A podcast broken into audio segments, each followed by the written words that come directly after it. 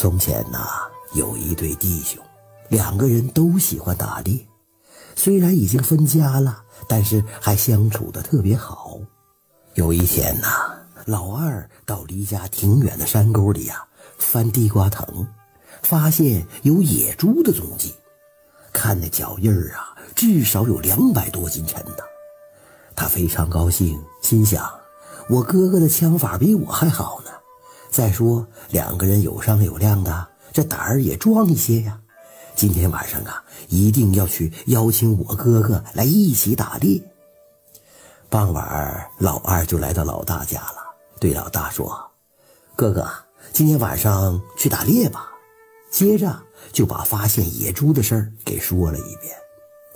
老大一听，眼睛也亮了起来：“啊，有这样的好事啊！呃，今天后半夜咱们一起去吧。”俩人合计好之后，老二就回家了。老二回到家，怕睡着了耽误时辰呐，连眼睛都不敢闭。后半夜两点不到吧，他就来到老大家了。谁知道呢？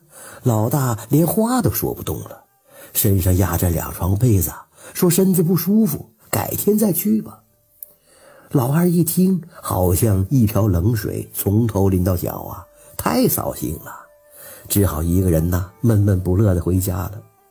可是翻来覆去，他老是睡不着，心想：要是改天再去，那野猪跑了怎么办呢？那不太可惜了吗？哎，反正睡不着，还是上山碰碰运气吧。老二壮了壮胆子，摸索着就上山了。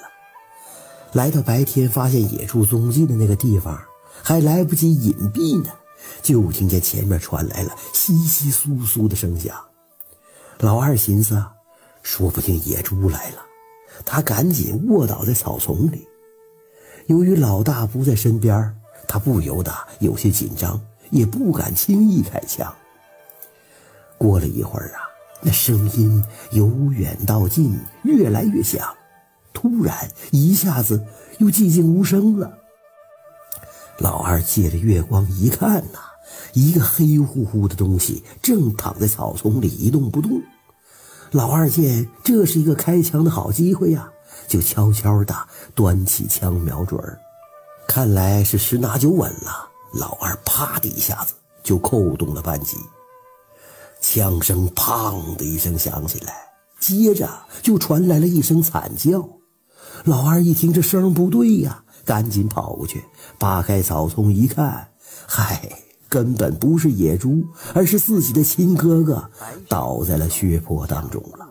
他不由连声喊：“哥哥，哎呀，你你怎么怀有私心呐？走了这一步路呢？哎呀，哎呀，现在你你自己送命不算，还把我这个弟弟给牵连进去了，这这让我怎么说得清楚呢？原来呀。”老二喊老大的时候，老大装病。老二一走啊，他寻思老二胆小不敢去，便一个人跑到山上想独占这只野猪。